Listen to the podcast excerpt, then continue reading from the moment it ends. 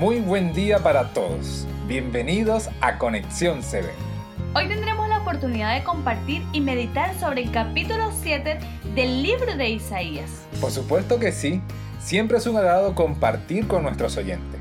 Coméntanos por favor, Laura, ¿cuál fue el versículo que más te llamó la atención hoy? Te cuento que el versículo de hoy habla de una profecía que fue cumplida muchos años después, tomando en cuenta que este libro fue escrito entre los años 740 y 686 a.C. Bastante tiempo, ¿no? ¿Y cuál es esa profecía, Laura? Te invito a que vayamos a la Biblia para que ella hable por sí sola. Leamos Isaías 7:14.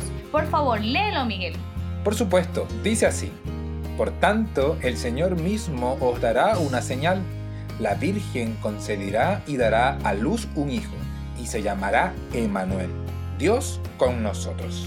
En esa ocasión, el rey de Israel, Acaz, no quiso recibir ayuda de Dios porque tristemente él no creía en su poder. Por eso dice que Dios le daría una señal, que Él es verdadero. ¿Y cuándo se cumpliría esta profecía?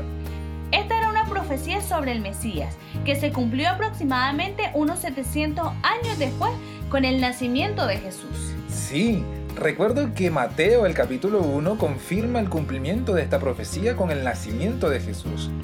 ¿Y qué enseñanza nos trae esto hoy, Laura? Bueno, la enseñanza de hoy es que Dios a través de su Hijo Jesús cumplió la promesa de que por medio de Él vendría la redención y pagaría nuestro precio muriendo en la cruz por nosotros. Ciertamente es así, Laura.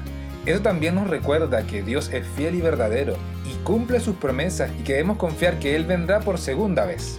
Claro que sí. ¿Qué te parece si oramos para que esta promesa quede grabada en nuestros corazones de que Él vendrá por segunda vez por nosotros?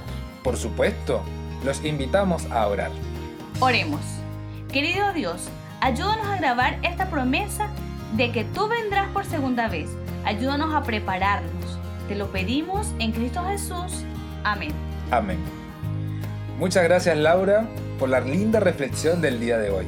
Y a ti querido amigo, no te puedes perder el día de mañana un nuevo podcast de Conexión 7.